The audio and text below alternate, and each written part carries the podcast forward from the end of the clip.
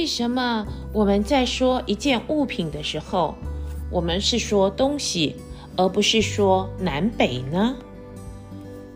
明朝的时候，有一位皇帝明思宗，也有一样的疑问，他就问他的臣子：为什么物品叫做东西？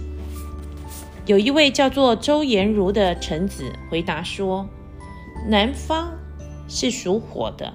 北方是属水的，因为中国有方位跟元素互相搭配。南方属火，北方属水，水火呢是非常普遍的东西。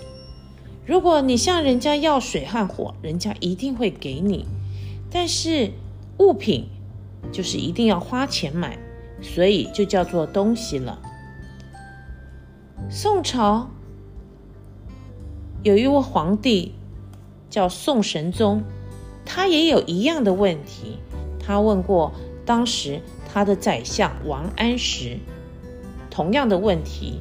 很有学问的王安石回答说：“这意思是说，东边坐，西边成的意思。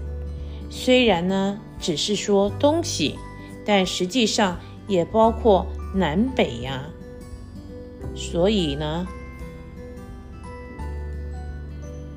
他们是认为物品虽然是产于东南西北四个方位，全部都有，但是拿东西作为代表，就可以包括说东西就可以了。